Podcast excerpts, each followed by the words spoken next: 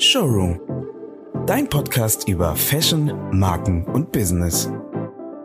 Heute mit Mona und Angelina.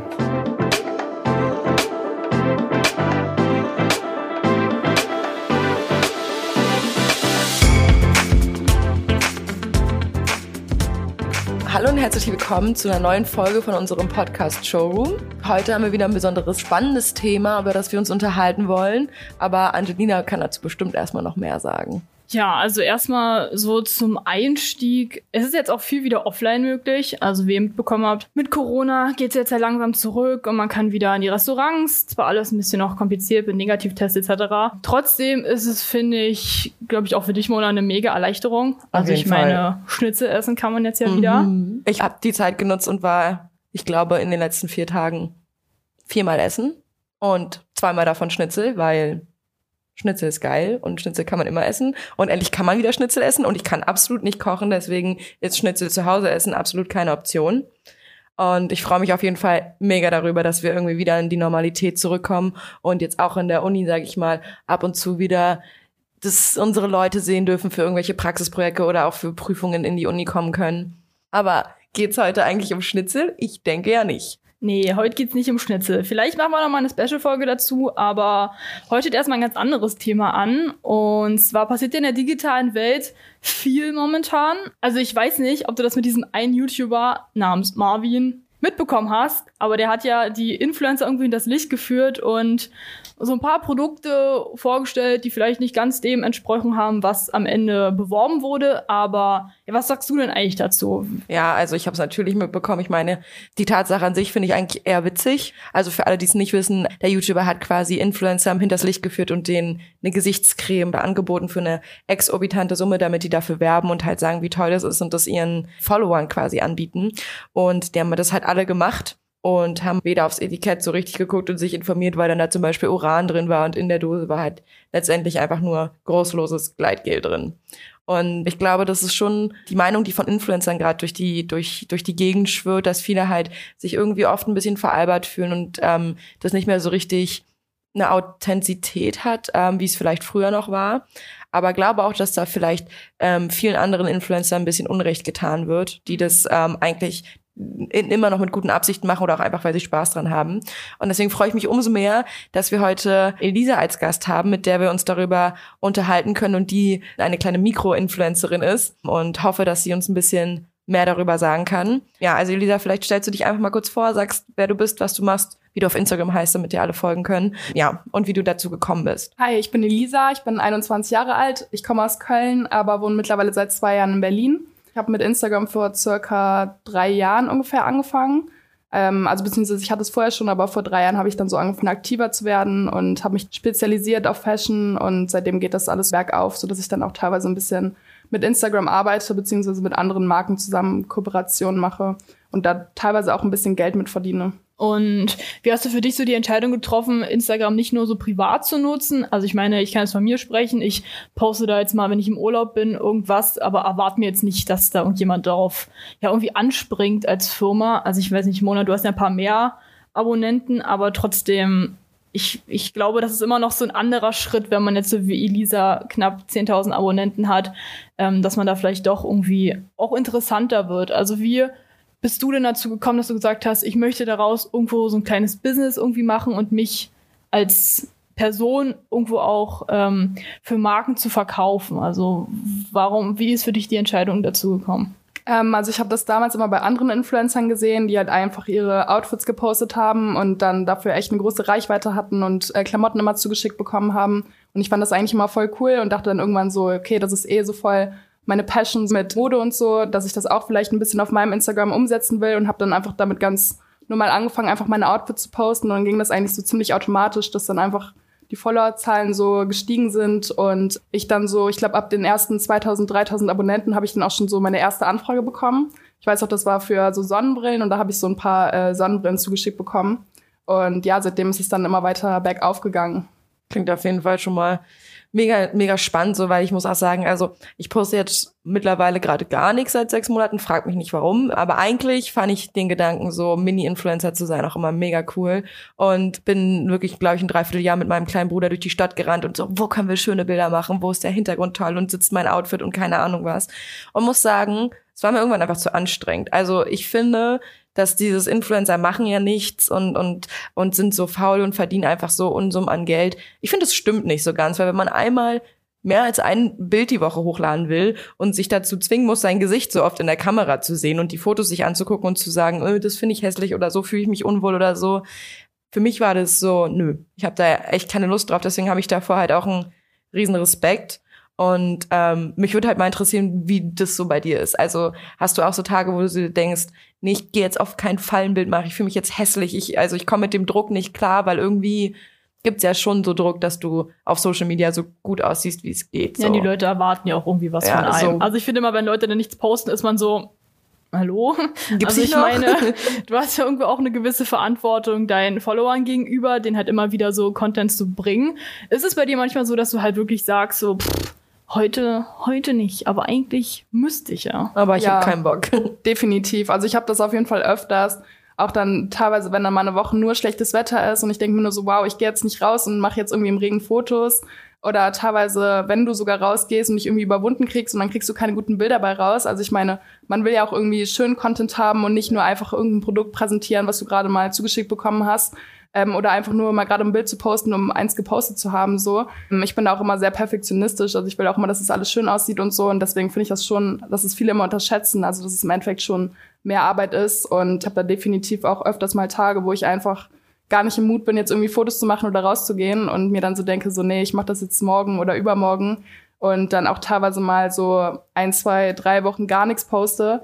Ähm, aber das stimmt halt schon, dass man da manchmal einfach ein gewisser Druck ist, dass du dann irgendwie denkst, oh, ich muss jetzt mal wieder was posten oder teilweise, wenn du auch was zugeschickt bekommst und damit noch irgendwie einen Post machen musst, dass man dann teilweise echt dann schauen muss, dass du das noch schnell hinbekommst, ähm, um das dann halt noch rechtzeitig zu posten. Aber natürlich muss es halt zur gleichen Zeit auch dann noch irgendwie gut präsentiert werden und schön aussehen. Würdest du denn trotz, sage ich mal, dem Druck, dem es auch gibt, sagen, dass du dir das trotzdem vorstellen kannst, das hauptberuflich zu machen? Also so, wenn du jetzt sagst, ich werde größer und größer und aus den zehn werden irgendwann 100.000, glaubst du, es wäre was, was dich erfüllen könnte und womit du glücklich werden würdest und dass du eher in eine andere Richtung gehen willst? Also grundsätzlich könnte ich es mir schon vorstellen, im größeren Rahmen zu machen. Aber also zu dem, was du eben gesagt hast, mit so dem Glücklichmachen, bezweifle ich ein bisschen, weil ich finde, also auch bei einer Freundin von mir ein bisschen mitbekommen, die hatte 70.000 Follower und die hat dann irgendwann gesagt, sie macht sich jetzt einen neuen Account und hört komplett auf, weil sie auf ihr so einen Druck belastet hat, dass sie sich jeden Tag gedacht hatte, oh, ich muss jetzt ein Bild posten und wenn ich jetzt nichts poste und dann verliere ich Follower und dies und das. Und ich glaube, das ist schon bei manchen Leuten vielleicht mehr, bei manchen weniger, aber es ist schon eine Belastung so. Und ich glaube, also ich bin da gerade noch so ein bisschen kleiner und so, deswegen ist es bei mir dann immer so, okay, es ist jetzt mal, wenn ich zwei Wochen nichts poste, jetzt nicht so ein Riesendrama, aber mir ist schon so ein kleiner Druck, deswegen, keine Ahnung, ich weiß jetzt nicht, ob ich es dann so in so einem ganz großen Rahmen machen würde, wenn dann tatsächlich dann so ein riesiger Druck auf einen ist, stelle ich mir dann noch mal so ein bisschen anders vor. Aber gerade weil ja so viele Leute so viel Druck haben und eigentlich auch man viel mitbekommt davon, dass Leute halt sagen, ich mache das nicht mehr, ich, ich kann das nicht mehr so, mich irgendwie auch so, so zu präsentieren. Also ich meine, es ist ja, irgendwann hat man ja sein ganzes Leben irgendwie in sozialen Medien. Aber warum denkst du, dass halt Leute trotzdem oder viele, viele kleine Mädels oder Jungs, die haben ja als, als Traum, ich würde einfach Influencer. Warum denkst du, dass viele trotzdem diesen, diesen Wunsch haben, diesem Beruf irgendwo nachzugehen, obwohl es ja eigentlich doch auch viele Schattenseiten hat? Ja, ich glaube, es ist halt immer so dieses Klischee, dass die Leute sich das so vorstellen, oh, man ist ähm, irgendwie berühmt, du kriegst alles umsonst, du fliegst umsonst in den Urlaub und du machst dies und kriegst jeden Tag Klamotten zugeschickt und so. Und das ist so vielleicht so ein bisschen diese Wunschvorstellung ist. Aber im Endeffekt die Leute wahrscheinlich gar nicht richtig diese Seiten dahinter sehen, was das halt eigentlich auch für ein Druck ist, dass man was posten muss, dass man immer schöne Bilder machen muss und dass es auch gar nicht so einfach ist, immer so guten Content zu erstellen, dass die Leute das gar nicht so richtig sehen. Und ich finde, eben hast du auch noch einen wichtigen Punkt angesprochen, dass teilweise auch die Leute ein bisschen unter Druck stehen, sich zu bestimmten Themen zu äußern. Bei mir ist es auch mal so ein Ding, ich bin da immer sehr vorsichtig, wozu ich mich äußere und ich will mich auch nicht zu so bestimmten Themen oder keine Ahnung, ob es jetzt politische Themen sind oder andere Themen, was jetzt gerade so in der Welt abgeht, so ähm, bin ich immer so ein bisschen vorsichtig, mich zu äußern, wenn ich halt nicht genug darüber informiert bin. Und da habe ich dann auch schon irgendwie von Leuten gehört, die dann zu mir sag, äh, gesagt haben, so, ey, du hast eine Reichweite, warum äußerst du dich jetzt nicht dazu? Ähm, oder was, was da gerade passiert ist oder so, warum postest du dazu nichts? Und da finde ich auch in der Weise ist auch ein gewisser Druck, dass einem immer so vorgehalten wird, ey, du hast eine Reichweite, du musst dich jetzt überall zu äußern und musst überall ein Statement zu abgeben und so. Na, das kann ich voll verstehen. Es gibt ja so viele Memes, die so sagen, so ja, wenn du es nicht postest, ist es nicht passiert. So. Und das finde ich, ist eigentlich eine relativ beschissene Mentalität, die so mit diesem ganzen Social Media Zeitalter gekommen ist, weil es kann doch auch sein, dass sich so jemand im Hintergrund darüber informiert, spendet, Freunde irgendwie aufklärt, mit der Familie drüber redet und was dazu beiträgt, ohne das auf Instagram zu posten. Ich finde halt dieses Hate-Ding auf Instagram gerade so enorm und ja, mich würde halt mal interessieren, ob du damit überhaupt Erfahrung gemacht hast. Also hast du schon mal einen Hate-Kommentar bekommen oder irgendeine Person, die auf einmal sagt, sie kann ich nicht ausstehen, weil, keine Ahnung, dein Rock ist zu kurz, du hast eine Vorbildfunktion oder irgendwas ähnliches? Ähm, ja, also bei mir war das auch schon tatsächlich mal so, dass irgendwie so ein Kumpel zu mir kam und äh, meinte, das mit dem ganzen Black Lives Matter und ich hatte dann nicht direkt in den ersten Tagen was dazu gepostet und dann kam er auch so zu mir und meinte, ey, das ist voll scheiß von dir, warum postest du nichts dazu? Und keine Ahnung, mich regt das halt auch immer auf bei den Leuten, die so, wie du eben gesagt hast, genauso ist es halt auch andersrum. Manche Leute, die dann vielleicht die ganze Zeit nur was auf Instagram posten zu einem bestimmten Thema, aber sich dann im privaten Leben null damit beschäftigen. Und äh, beispielsweise, ich bin halt auch zu den Demos gegangen, habe andere Sachen gemacht, habe da vielleicht nichts zu gepostet, aber dann halten die Leute vor, oh, du hast keinen Post dazu gemacht. Aber im Endeffekt finde ich es viel wichtiger, dich da wirklich im aktiven, also im privaten Leben da aktiv für einzusetzen, anstatt halt immer nur dieses Instagram. Und keine Ahnung, ich finde es auch super oft, dass es einfach so, dass so relevante oder wichtige Themen sind dann eine Zeit lang so total präsent in Social Media und jeder postet das und dann auf einmal ist dann irgendwas Neues so und kein interessiert es mehr und keiner postet mehr irgendwas dazu und das regt mich halt immer richtig auf und deswegen denke ich mir dann auch oft so, yo, ich will das jetzt nicht posten, weil es dann in einer Woche eh wieder niemand mehr postet so. Und dann ist es dann anscheinend wieder so irrelevant, obwohl es eigentlich immer noch ein total relevantes Thema ist und gar nicht wirklich ähm, vorbei ist so hast du das Gefühl, dass du irgendwie, dadurch, dass du das selber alles so mitkriegst, dass du so einen Filter hast für andere Influencer, egal ob groß oder klein, wenn die Blödsinn posten? Also hast du das Gefühl, du, du hinterfragst es mehr und bist da jetzt ein bisschen kritischer und denkst dir schon öfter so, so, so, das stimmt nicht oder das machst du jetzt nur, weil es gerade eine Welle gibt oder irgendwas in die Richtung? Äh, ja, schon ein bisschen. Also hinterfragen sollte man sowieso generell immer alles. Ich finde auch, was gerade so andere Leute posten, jetzt so ohne Quellenangaben oder so oder auch so so Statements oder so oder Leute, die sich halt zu so wichtigen Themen äußern. Da versuche ich mich dann halt auch einfach immer selber zu informieren. Aber ich finde es teilweise auch gut, wenn Leute mal so ein persönliches Statement setzen, weil ich finde auch die Medien, die zeigen alles mal so relativ objektiv und finde ich es eigentlich ganz gut, dann manchmal von verschiedenen Personen nochmal so eine eigene Meinung zu hören und so, dass man sich dann auch selber nochmal so eine Meinung bilden kann. Aber es ist natürlich schon, also wie gesagt, es ist halt total der Druck und auch gerade durch diese ganze Cancel Culture, wenn man da einmal irgendwie ein falsches Wort postet oder nicht gut genug informiert ist oder so und da mal was postet, dann kann man direkt so einen Shitstorm auslösen und deswegen habe ich da auch immer so Respekt vor, mich zu sowas irgendwie ja. zu äußern, weil eigentlich ist es auch immer so, egal inwiefern du dich äußerst. Es ist immer irgendjemand, der kommt und dann sagt so, nee, das ist falsch und ähm, das nicht die richtige Ansicht oder so. Hast, hast du denn das gleiche Gefühl auch, wenn wir jetzt mal vom Politischen weggehen, dass es auch mit Brands so ist, also dass du auch aufpassen musst, wenn du eine Kollaboration hast, dass du Angst hast, wenn du das postest, dass Leute sagen so, das so, das ist Fast Fashion zum Beispiel. Warum unterstützt du das? Oder ähm, du stehst gar nicht dahinter, du kriegst dafür Geld oder du kriegst die Sachen geschenkt oder hält sich das da eher ein bisschen mehr in Grenzen? Also das mit dem, dass ich nicht dahinter stehe, hatte ich noch nicht so wirklich, weil ich schaue da auch mal schon, dass, dass die Sachen zu mir passen. Ich hatte beispielsweise einmal eine, Ko eine bezahlte Kooperationsanfrage für Hundefutter, wo ich dann auch den Leuten darauf geantwortet habe, so sorry, danke für die Anfrage, aber ich habe leider gar keinen Hund und ich glaube, das würde halt auch nicht zu meinem Konten passen. Und die ja. sind dann noch drauf eingegangen, meinten dann so, ja, aber du kannst es voll cool verpacken. Äh, bestimmt haben Freunde in deinem Umkreis irgendwie einen Hund und dann kannst du das trotzdem irgendwie promoten. was ich dann auch im Endeffekt nicht gemacht habe, weil ich dachte mir so, nee, ich mache eigentlich hauptsächlich Fashion auf meiner Seite. Ich habe keinen eigenen Hund. Das ist komplett unauthentisch, wenn ich jetzt irgendwas mit Hundefutter mache. Deswegen habe ich das auch nicht gemacht. Aber so beispielsweise, ich habe eine andere Zusammenarbeit mit einer Firma und die macht halt auch Fast Fashion in dem Sinne. Und da habe ich halt auch dann schon von Leuten, also von Bekannten, die dann da irgendwie mich drauf angesprochen haben und dann so meinten so, ey, du promotest hier Fast Fashion oder Leute, die das halt runter kommentiert haben oder so. Aber im Endeffekt muss man halt auch nochmal unterscheiden. Es gibt günstige und teurere Fast Fashion und diese Person, die das im Endeffekt bei mir runtergeschrieben hat, hat dann im Endeffekt auch ähm, einfach andere Sachen getragen, die im Endeffekt auch Fast Fashion waren, nur in teurer.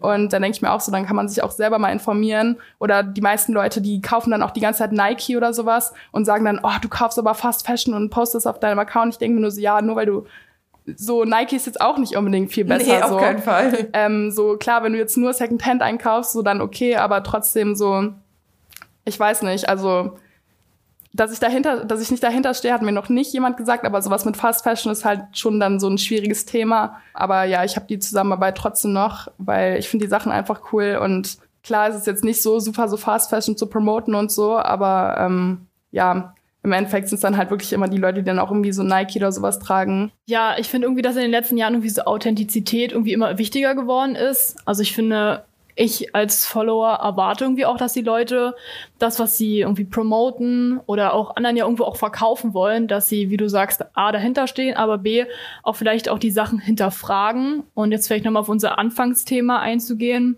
Ja, wie, wie hättest du denn reagiert, wenn man dir gesagt hätte, hey, ich habe hier eine Creme, die ist voll supi und möchtest du die vielleicht bewerben? Also würdest du dir vielleicht auch die Inhaltsstoffe durchlesen? Also wie würdest du damit umgehen? Einfach so, ja, blind irgendwie darauf vertrauen und sagen, Mensch, da steht ja eine Marke dahinter, ich mach das, egal, ich verkaufe dafür meinen Namen irgendwo auch? Oder würdest du sagen, nee, pff, das ist mir dann irgendwie auch doch zu, zu doof irgendwie? Also wie, wie, wie hättest du in der Situation reagiert? Ähm, also ganz ehrlich, ich weiß nicht, ob ich mir jetzt die ganzen Inhaltsstoffe wirklich einzeln durchgelesen hätte, aber ich hätte auf jeden Fall so zumindest mal die Creme ausprobiert und so. Und ich glaube, Marken, wenn die einen was zuschicken, dann wollen die ja auch im Endeffekt schon ein ehrliches Feedback. Also klar, warten jetzt nicht, dass du dann irgendwie ein Produkt von denen heilst und dann so sagst, oh, das ist richtig scheiße und meine Haut ist jetzt super schlecht und so, aber ich versuchte halt schon immer so relativ ehrlich zu sein so und ähm, wenn ich die Creme jetzt ausprobiert hätte, das wäre sowieso halt der erste Schritt gewesen, sie überhaupt auszuprobieren, was ähm, die andere Influencerin anscheinend nicht mal getan hat. Ähm, und da würde ich dann halt schon, also natürlich jetzt nicht sagen, oh, das ist richtig scheiße und so, aber dann würde ich halt schon irgendwie dann so sagen, ja, also irgendwie ist die Creme hier gerade ein bisschen komisch so.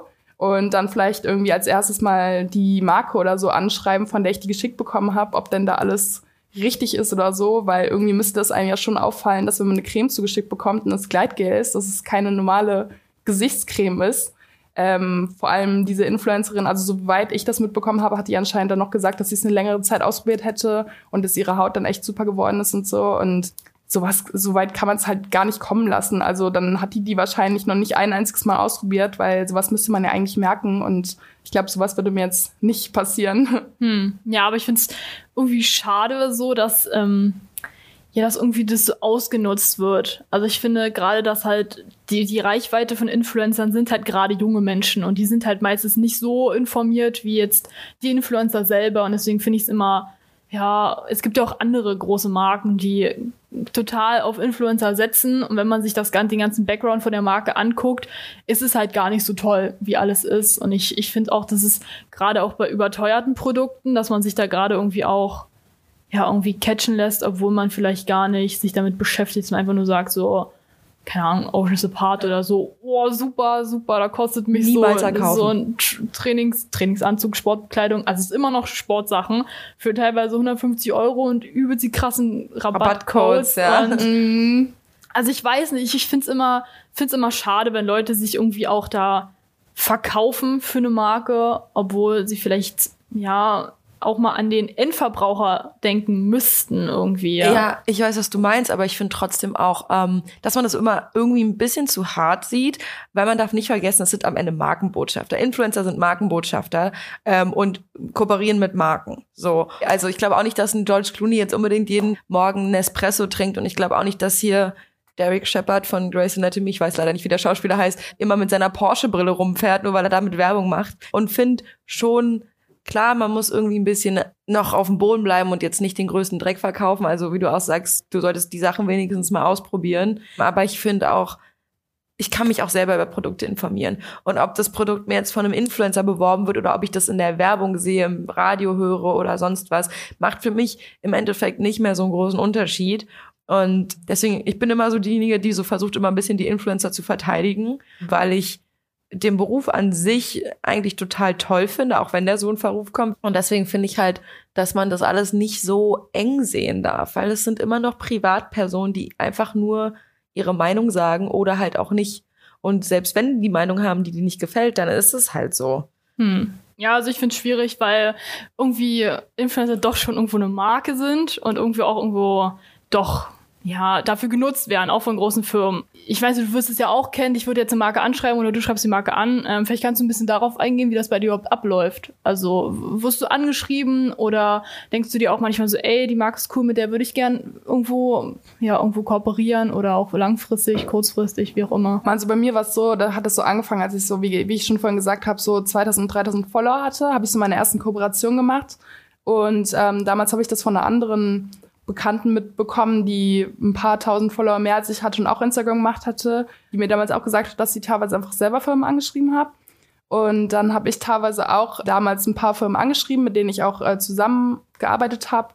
Ähm, genau, habe da immer so einen kleinen Text geschrieben, was über mich gesagt, äh, was ich so mache, wie viele Follower ich habe und ähm, genau, dass ich halt gerne was für die machen würde, ähm, beziehungsweise mit denen zusammenarbeiten würde. Aber mittlerweile mache ich das eigentlich nicht mehr. Also mittlerweile kriege ich eigentlich die meisten Anfragen selber halt von den anderen Firmen, die mir dann halt schreiben. Wenn man das Gefühl hat, dass die Marke auch wirklich mit einem zusammenarbeiten will, dann. Ja, genau. Ja, kann ich verstehen. Hast du dann auch so einen Filter für, sage ich mal, Trash-Anfragen? Weil also ich kriege das oft mit, dass in irgendwelchen Bildern äh, irgendwelche zwielichten Personen schreiben, ähm, schreib dem mal eine Direct-Message, oh, ja. wir möchten mit dir kollaborieren, so. Und ich denke immer so, da steht dann halt so, Nice Guy 1768911b. Ja. Und ich denke mir so, das ist doch, also so, wer geht denn darauf ein? Ganz schrecklich. Auch allein schon, also wenn die dein Bild kommentieren und dann schon schreiben, DM, den und den und äh, wir möchten mit dir zusammenarbeiten, ist schon ein direktes Warnsignal. Eigentlich lösche ich auch immer direkt die Kommentare, weil ich auch keinen Bock habe, dass diese Werbung dann unter meinen Bildern ist. Und es gibt halt so viele Fake-Anfragen. Also es geht dabei los, dass du dann irgendwelche Leute anschreiben musst. Dann diese Leute, die dir in die DMs leiten und dir irgendwie einen Rabattcode geben wollen oder kostenlosen Versand. Und im Endeffekt musst du trotzdem noch die Produkte kaufen. Und so machen die dann, das ist quasi wie deren Marketing, dass die ich dann anschreiben. Du denkst, das machen die meistens auch eher so bei so kleineren Leuten. Und damals, als ich halt auch noch ein bisschen kleiner war, bin ich auch tatsächlich auf sowas reingefallen, ein, zwei Mal, wo ich dann so dachte, so, oh cool, die wollen mit mir zusammenarbeiten und die geben mir jetzt ähm, 50% Rabatt, ich kaufe jetzt die Sachen, dann stellen die die Sachen schon viel teurer rein, als sie eigentlich kosten, so dass du dann eigentlich den normalen Preis zahlst. Ähm, wenn du Glück hast, kommt es überhaupt an. Und genau, das ist halt Fake-Anfragen. Also eigentlich so reale Anfragen, die kriegst du also auch per Direct Message, aber meistens per E-Mail und dann kriegst du halt auch wirklich das Produkt umsonst zugeschickt. Im besten Fall wirst du dafür natürlich noch bezahlt, aber es ist eigentlich immer sehr unseriös, wenn du selber dann noch für das Produkt bezahlen musst ähm, oder die Versandkosten oder sonstiges. Also einmal hatte ich das auch so, dass ich eine Kette dazu geschickt bekommen sollte und die meinten, ich soll nur den Versand bezahlen und die Kette ist nie angekommen. Da denke ich, im Endeffekt machst du das dann mit 100 Leuten und jeder zahlt dann irgendwie 4 Euro Versand und dann hast du schon 400 Euro gemacht. So. Ja. Und äh, so verdienen dann die Marken anscheinend dann ihr Geld mit. Ähm, aber da muss man echt aufpassen. Also so seriöse Anfragen sind eigentlich wirklich, dass du ein Produkt geschickt bekommst und da zahlst du dann auch normalerweise keinen Versand oder oder das Produkt selber und ähm, ja. Also wird man schon im Laufe der Zeit irgendwie auch so sensibilisiert dafür. Auf also dass man Fall. auf jeden Fall auch merkt, von wegen, hm, da müsste ich jetzt ein bisschen kritischer irgendwie auch drauf schauen. Ist ja vielleicht auch ein guter Tipp für Zuhörer, die jetzt noch relativ ja, jung sind mhm. in, de, in, diesem, in dieser Branche, aber trotzdem irgendwas erreichen wollen, dass man vielleicht denen einfach diesen Schritt vorausgeht und sagt, so, passt lieber vorher auf, bevor es zu spät ist. Also ich denke, gerade wenn du die Erfahrung schon gemacht hast, dann kannst du dir natürlich auch sagen, so, passt da mal ein bisschen besser auf, dann muss er den Fehler nicht zweimal machen. Ja, also ich Fall. denke, das spricht ja auch nur für, für dich jetzt auch, dass du sagst, ich will anderen da helfen und jetzt nicht die genauso ins offene Messer laufen lassen, wie es mir vielleicht passiert ist. Ja, auf jeden Fall. Und das finde ich zum Beispiel noch schlimmer eigentlich als, also verwerflicher von den Marken, als egal was Influencer machen,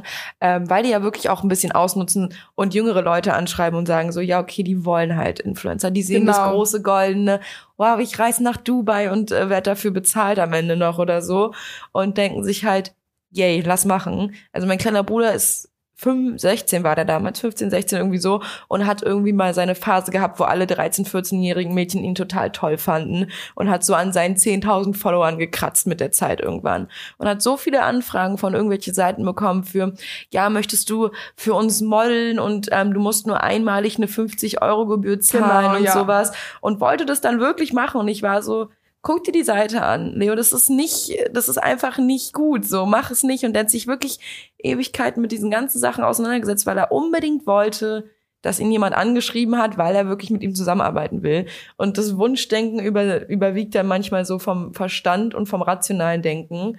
Und ich finde, das ist schon noch gefährlich, also das finde ich gefährlicher als Influencer, die Leuten was Falsches andrehen, sage ich mal. Weil die geben ihre Daten raus, die jungen Leute, am besten noch ihre Kontodaten, Adresse, Telefonnummer, E-Mail und werden dann sonst wie gescammt. Und das ist schon, das finde ich eher so die tückischen Seiten an der ganzen Sache, weil das halt Brands ausnutzen. Ja, um vielleicht nochmal auf deine Kooperation zurückzukommen. Also wie läuft das denn jetzt ab? Einfach mal so ein kurzer Ablauf. Die, die schreiben dich an, dann sagst du, ja, okay, ich möchte mit euch zusammenarbeiten und dann kommt's ja zum vertraglichen Anführungsstrichen? Also wie kann man sich das denn vorstellen als Außenstehender? Ähm, also es kommt eigentlich total auf die Marken und auf das Angebot an. Es gibt da ganz viele verschiedene Arten. Meistens ist es eigentlich so, dass mich dann eine Firma kontaktiert, die machen mir dann meistens ein Angebot. Also meistens ist es so bei gerade halt bei Leuten, die jetzt nicht gerade ein paar hunderttausend Follower haben. Ähm, ja, ich mache es ja meistens im Fashion-Bereich, das äh, Bereich, dass mich dann irgendeine Marke anschreibt. Ähm, die mir dann beispielsweise sagt, okay, du darfst jetzt hier von unserer Website drei Pieces aussuchen und ähm, leitest du uns dann weiter mit deiner Adresse und ähm, die krieg ich dann einfach zugeschickt. Und äh, manche sind dann jetzt irgendwie strenger, die dann sagen, okay, wir wollen, dass du dann einen Post machst bis zum so und so vielten und manche sind da total easy und sagen dir noch nicht mal, dass du irgendwie einen Post machen musst, sondern manche erwarten dann halt einfach, dass wenn die dir was schicken, dass du dann natürlich im besten Fall damit irgendwie was postest oder so. Ähm, aber meistens, also bei mir, meine meisten Kooperationen sind eigentlich mal ganz locker, dass ich was zugeschickt bekomme, mir das eigentlich relativ selber einteilen kann, was ich jetzt poste, wie viel ich poste davon, wie viel ich davon mitteile. Und ich habe da auch noch nie irgendwie was vorgeschrieben bekommen, was ich da jetzt irgendwie dazu schreiben musste oder sagen musste oder so. Oder jetzt irgendwie ein positives Feedback geben musste oder so. Also ich habe das da meistens eigentlich mal sehr von mir aus gemacht. Wenn mir die Sachen gefallen haben, habe ich die mal super gern gezeigt. Und wenn nicht, habe ich das halt auch jetzt nicht unbedingt gemacht, wenn ich da jetzt nichts Vertragliches hatte oder so. Ähm, ja, und teilweise habe ich dann dafür auch noch Geld bekommen. Also das halt zusätzlich zu den Produkten, äh, dass wenn ich die dann auf meinem Account ähm, werbe, dass ich dann dann noch zus zusätzlich für bezahlt wurde. Aber das ist schon eher die Seltenheit, oder? Oder passiert das regelmäßig? Also es kommt halt ganz drauf an, wie viele Follower man hat, aber ich habe also schon meistens eher, dass ich halt Produkte zugeschickt bekomme, aber ich hatte das jetzt schon zwei, drei, vier Mal, dass ich auch ein bisschen dafür bezahlt wurde. Also es ist dann bei mir so losgegangen ab für einen Story-Post so ab 25 Euro. Und ich glaube, das höchste, was ich jetzt bekommen habe, war für einen Feed-Post 300 Euro. Also schon lukrativ. Also ja. vielleicht überlegen wir uns das doch nochmal, ne? Aber um unseren Zuhörern nochmal so ein ja, so einen Richtwert zu geben, wie viele Follower hast du jetzt genau, damit man so sagen kann, ab wann wird's denn interessant mit dem Geld verdienen? Ähm, also ich habe jetzt 10.300 Follower. Wie gesagt, meine erste Kooperation hatte ich, glaube ich, mit 2300, äh, 2000, 3000 Followern, wo ich halt Sonnenbrillen zugeschickt bekommen habe. Geld verdienen habe ich, glaube ich, auch so ab 10.000 dann. Ähm, wie gesagt, aber ich krieg halt meistens öfters Produkte zugeschickt. Also jetzt nicht so, dass ich jetzt von, von dem Geld leben kann, was ich über Instagram bekomme. Also es ist schon für mich eher so eine Sache, die ich so nebenbei mache. Also nebenbei studiere ich und arbeite ich halt auch ganz normal, aber ist natürlich immer cool, wenn man da mal so ein kleines zusätzliches Einkommen über Instagram dann mal so ab und zu reinkommt. Ähm, aber verlässlich ist das jetzt nicht. Also wie gesagt, ich krieg halt meistens dann wirklich eher Produkte. Aber also Klamotten kaufen musst du nicht. Ja, das, das immerhin. das ist schon mal eine Ersparnis. Ja, gerade im Influencer-Bereich gibt's ja da verschiedene Kategorien, was die, was die Größe auch angeht, was die Followerzahl angeht. Ähm, wie würdest du dich denn selber einschätzen? Also in welcher ja, Kategorie, wenn man das so nennen mag? Also ich glaube, ich werde sozusagen, wenn man das jetzt so benennen will, zu den Mikro-Influencern dazu gezählt. Äh, wobei ich mich aber selber eigentlich ungern als Influencer bezeichne. Also ich mag den Namen Content Creator lieber, weil das halt, das nur Personen, die halt Content createn und ähm, das dann halt irgendwie weitergeben und vermarkten. Und deswegen, wenn man halt mit, in, mit dem Wort Influencer, da kann man, kann das im Endeffekt jeder sein. Also auch Leute mit einer ganz kleinen Reichweite können ja auch in dem Sinne Leute beeinflussen ähm, auch indem sie halt nur, auch wenn sie nur 500 Leute erreichen, aber trotzdem beeinflusst du dann halt ja auch ähm, eine bestimmte Anzahl von Leuten. Deswegen nenne ich mich da lieber so Content Creator. Kann ich auf jeden Fall verstehen, weil man postet ja auch noch Sachen, die man nur postet, wenn man sie posten will. Ich kann halt diesen Boom von Mikroinfluencern, wenn man das jetzt mal kurz so nennen will, ähm, super verstehen, weil ich auch das, ich habe persönlich das Gefühl, dass ähm, eine kleinere Reichweite mir seriöser vorkommt, wenn mir was empfohlen wird. Also erstmal denke ich immer so, die werden dafür nicht einen Eimer voll Geld kriegen, ähm, können sich wahrscheinlich auch immer noch so haben noch ein normales Leben und einen Bezug zu den Menschen und ihrer Zielgruppe, was ich bei sehr großen Influencern einfach bezweifle. Und deswegen finde ich es schon einfach deutlich authentischer. Ich würde, glaube ich, eher auf eine Meinung von dir hören, wenn du jetzt sagst, kauf dir die Hose in der Größe, dein Hintern sieht darin aus bombastisch, als wenn das Dagi B mit 1, oder 5, was weiß ich Millionen Followern sagt, einfach weil ich es bei dir deutlich authentischer finden würde. So. Eben, stimme ich auf jeden Fall zu. Ich glaube auch gerade, also zumindest habe ich das Gefühl, dass der Trend auch ein bisschen mehr zu so kleineren Influencern mhm. geht ähm, da halt ich halt auch finde, wie du schon eben gesagt hast, es ist meistens einfach authentischer in dem Sinne, weil große Influencer, die jetzt keine Ahnung Millionen voller haben, die auch von dem Geld leben, die sind darauf angewiesen, Produkte zu vermarkten und die leben wahrscheinlich davon. Keine Ahnung, bei uns ist es halt eher so, wenn wir eine Anfrage bekommen, wir überlegen uns dann zweimal, dreimal, ob wir das machen oder nicht machen wollen, ähm, weil wir halt nicht darauf angewiesen sind. Und dann denke ich mir halt, wie schon vorher gesagt, mit dem Hundefutter beispielsweise, dachte ich mir so, nee, voll unauthentisch, so passt gar nicht zu meiner Seite, mache ich nicht. Und dafür kriege ich dann halt lieber nicht das Geld dafür und bleib dann halt mir selber so treu, beziehungsweise meinem Instagram, weil ich da halt nicht drauf angewiesen bin und dann jetzt nicht irgendwie jemandem was vorplappern muss, äh, dass ich das jetzt irgendwie super finde, obwohl ich es noch nicht mal ausprobiert habe oder so. Und da glaube ich halt wirklich, dass dann so große Influencer, die sind da halt auch, auch zusätzlich noch extrem dran gewöhnt, dass die halt immer so viele Anfragen bekommen und dass sie dann einfach wahrscheinlich halt einfach vieles machen, so und dann einfach mal kurz bewerben, wie halt die Story auch mit dem Gleitgel, dass die Influencerin das gar nicht richtig ausprobiert hat und dann einfach gesagt hat, ja, hier eine super Gesichtscreme. ja. ähm, und keine Ahnung, sowas würde mir halt beispielsweise gar nicht passieren, weil ich da halt auch viel mehr einen Überblick darüber habe, mit wem ich zusammenarbeite, was ich da auf meinem Account eigentlich bewerbe und so. Ähm, außerdem finde ich halt auch, also auch meine persönliche Meinung, aber dass viele kleinere Influencer vielleicht auch ein bisschen mehr sich so Mühe dabei geben, so Sachen zu präsentieren, Fotos zu machen und so, weil es dann einfach nicht mehr eben dieses hinge, hingeschmissen ist, ja. ja, hingeklatscht ist. Ähm, so, ja, ich muss jetzt noch schnell ein Bild machen und dann kriege ich das Geld und so das Geld, weil sie bekommen das ja eh im Endeffekt. Und bei mir ist dann oft auch so, okay, ich will erstens den Leuten halt was Cooles zeigen, ich will coolen Content machen. Und zweitens gebe ich mir dann halt auch immer extra Mühe, auch wenn ich so nicht bezahlt werde, so, weil ich mir dann denke, okay, cool, ähm, ich habe jetzt nice Klamotten bekommen, vielleicht ergibt sich dann vielleicht noch mal eine Zusammenarbeit mit der Marke.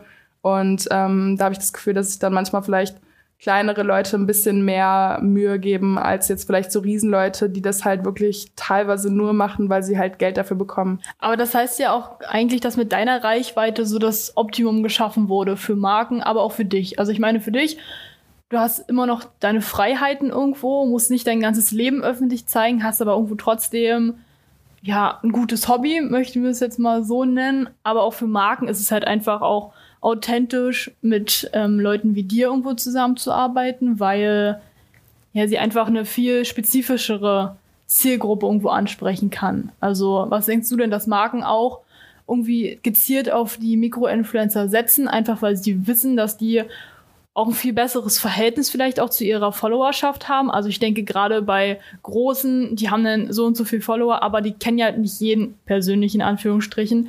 Aber gerade ähm, bei dir, du, du bist ja mit vielen, vielen deiner Follower vielleicht auch ein bisschen vertrauter. Also ich denke, dass du dir auch irgendwo mehr ähm, deine Community aufbauen kannst.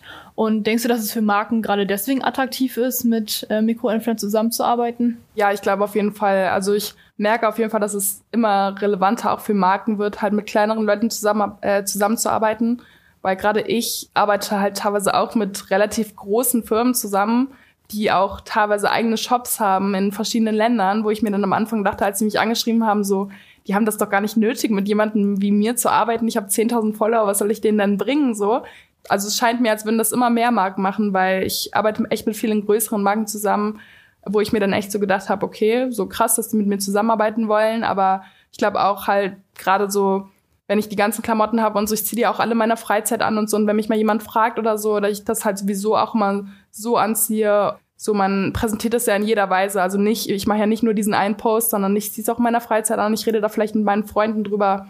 Und ähm, ich glaube, bei so riesigen Influencern, die jeden Tag irgendwie drei riesige Pakete mit Klamotten zugeschickt bekommen, die haben dann wahrscheinlich auch ganz andere Sachen, die dann irgendwie in ihrer Freizeit tragen und so und machen dann vielleicht einfach vieles nur halt, damit sie einfach die ganzen Sachen bekommen und im Endeffekt liegt's dann nur zu Hause rum. Also so kleinere suchen das halt, glaube ich, einfach eher so ein bisschen bedachter aus und geben sich dann vielleicht auch ein bisschen mehr Mühe oder stecken vielleicht ein bisschen mehr Arbeit da rein in dann so einen Post, ähm, damit er auch gut wird, anstatt jetzt vielleicht so Leute, die dann eh zwei Millionen voller haben und sich dann denken so, ja, okay, so solange ich jetzt irgendwie das Produkt zeige so und Werbung drunter schreibe, dann passt das schon. Hm. Ja, aber es ist ja auch so, dass zum Beispiel große, ja, große Influencer, die haben dann vielleicht zwei Millionen Follower, aber die, die halt die Marke irgendwo auch anspricht, das sind halt vielleicht auch nur zehn, weißt du? Und bei dir sind halt genau die zehn, die halt Ja. sowieso angesprochen werden. Also irgendwie, die sparen sich vielleicht auch Geld irgendwie, wenn man es vielleicht mal so hart sagen möchte. Aber es ist halt viel spezifischer. Also ich meine, es werden halt genau die Leute angesprochen, die ja, die du halt als Followerschaft hast, aber auch die die Marken halt sowieso erreichen wollen. Ja, halt Deswegen- genau in der Nische. So Genau, in, in der genau. Nische, die du ansprichst, sind das wahrscheinlich wirklich 10.000 Leute, die da Bock drauf haben. Und ähm, was du gesagt hast, finde ich auch, es stimmt einfach mit diesem, dass sie so viele Pakete kriegen, weil neuerdings ist es auch so ein Ding, dass Influencer sagen so, ja, ich habe jetzt so viele Pakete bekommen, ich mache jetzt irgendwie einen, einmal einen Tag in so ein Stories oder ein Reel oder so ein Post, wo die einfach nur alle Pakete aufmachen, die einmal in die Kamera zeigen und, oh, danke schön, ich Ja. freue mich. Und das werde ich ja sofort ausprobieren. Und das einfach mit so 30 Paketen hintereinander und dafür kriegen die dann Geld. Und das ist, da, also die sagen mittlerweile nicht mal eine Meinung mehr, sondern sagen immer nur, oh, wie süß, danke schön und legen es wieder weg. Hm. Und also, wenn ich eine Marke wäre, würde ich mir auch so denken, so, ja moin, nee, danke. Also ich bin lieber ähm, bei einer kleineren Influencerin, die wirklich Bock hat, mich zu zeigen, so und mich zu tragen, ähm, als bei jemandem für 20 Sekunden ein aufgerissenes Paket zu sein. Ja, also ich finde schon, dass es halt einen, einen großen Wandel gegeben hat. Ja. Also ich denke einfach auch, dass dieser Beruf immer attraktiver wird für beide Seiten. Also immer, immer mehr Leute wollen es machen als Influencer, egal welche Schattenseiten es gibt. Aber es gibt auch immer mehr Firmen, die jetzt wirklich eigene Bereiche in ihrer Firma gründen, die sich nur über Social Media Marketing und nur um, um diesen Bereich kümmern und ja auch spezifisch ähm, Influencer aussuchen. Ja. Also es ist ja, es ist ja utopisch, wie wichtig das geworden ist. Aber was kannst du denn vielleicht so für Tipps und Tricks von deiner Seite halt ähm, den Zuhörern geben, auf was man achten sollte, wie man halt das alles anpackt, wie man halt Reichweite aufbaut, wie man erstmal, ob man sich von Anfang an entscheiden muss, was, was will ich irgendwann mal machen, weil ich denke auch bei mir manchmal so, man, mein Kanal ist so hässlich, eigentlich würde ich am liebsten alle Bilder löschen und nochmal von vorne anfangen. Also sollte man, wie, wie, wie macht man das einfach? So, so ein bisschen ganz runtergebrochen, wie werde ich Influencer? Ja.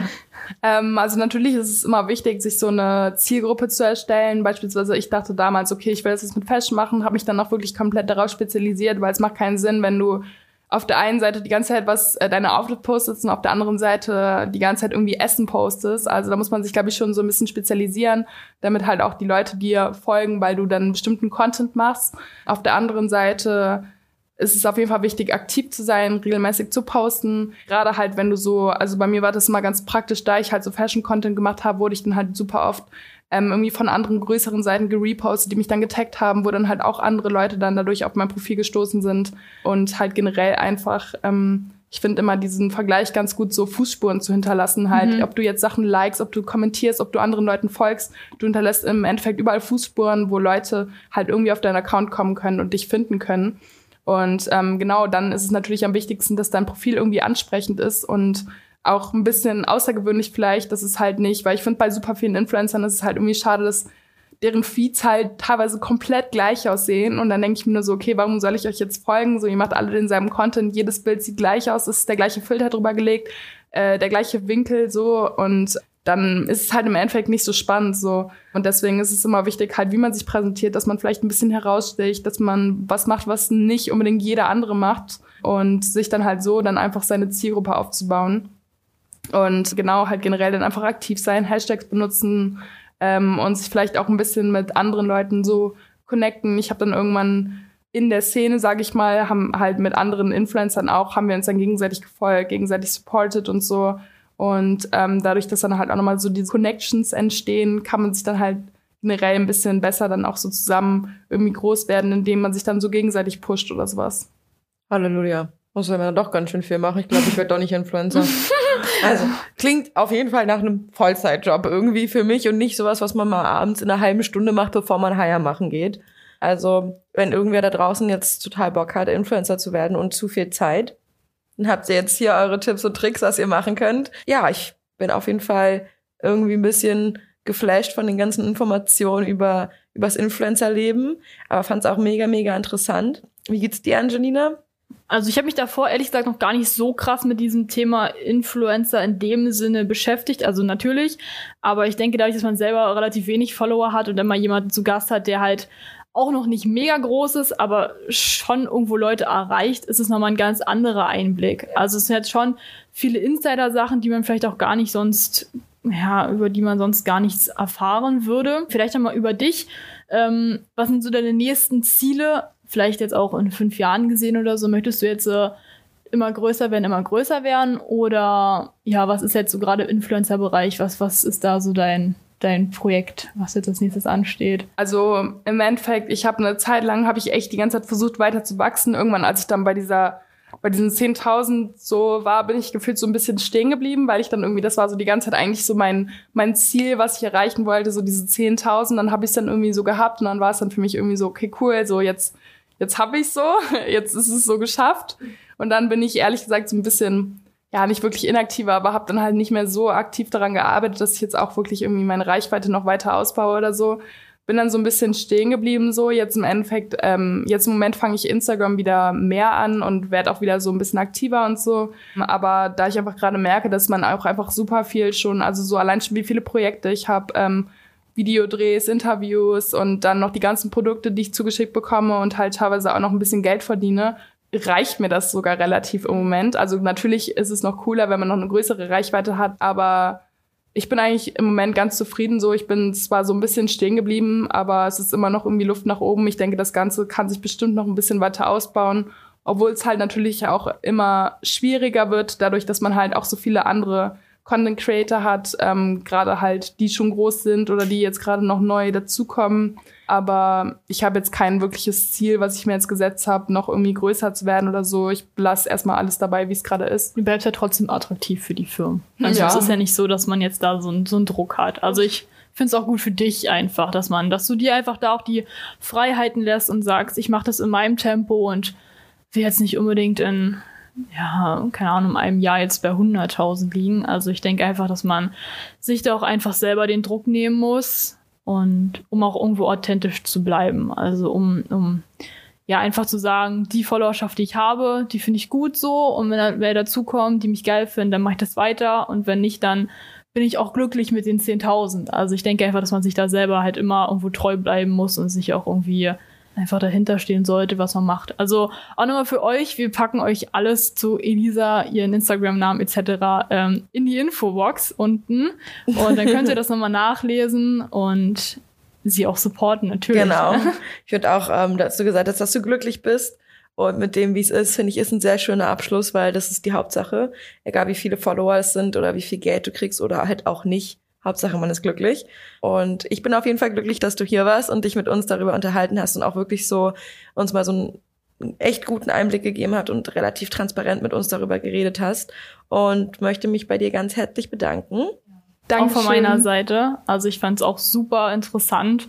Ähm, auch für, für, es ist ja auch ein Thema, was wir auch viel besprochen wird, aber ich denke, dass man auch vielleicht mit den kleineren gar nicht so oft redet. Also es ist immer so, die großen Leute will man immer einladen, aber ich finde für uns ist es auch mega gut, dass du heute gekommen bist, weil auch für das Bär-Projekt, wir sind ja auch noch relativ jung und dass man einfach auch jemanden irgendwo hat, der auch noch relativ am Anfang steht, aber trotzdem schon was schaffen kann. Also ich denke einfach, das war super interessant für alle, die auch zugehört haben und auch irgendwie als Ziel haben, Influencer zu werden, egal mit wie, viel Reichweite.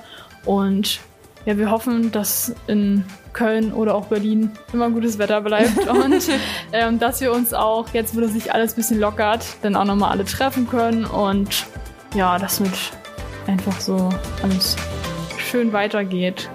Also nochmal vielen Dank von uns und bis zum nächsten Mal.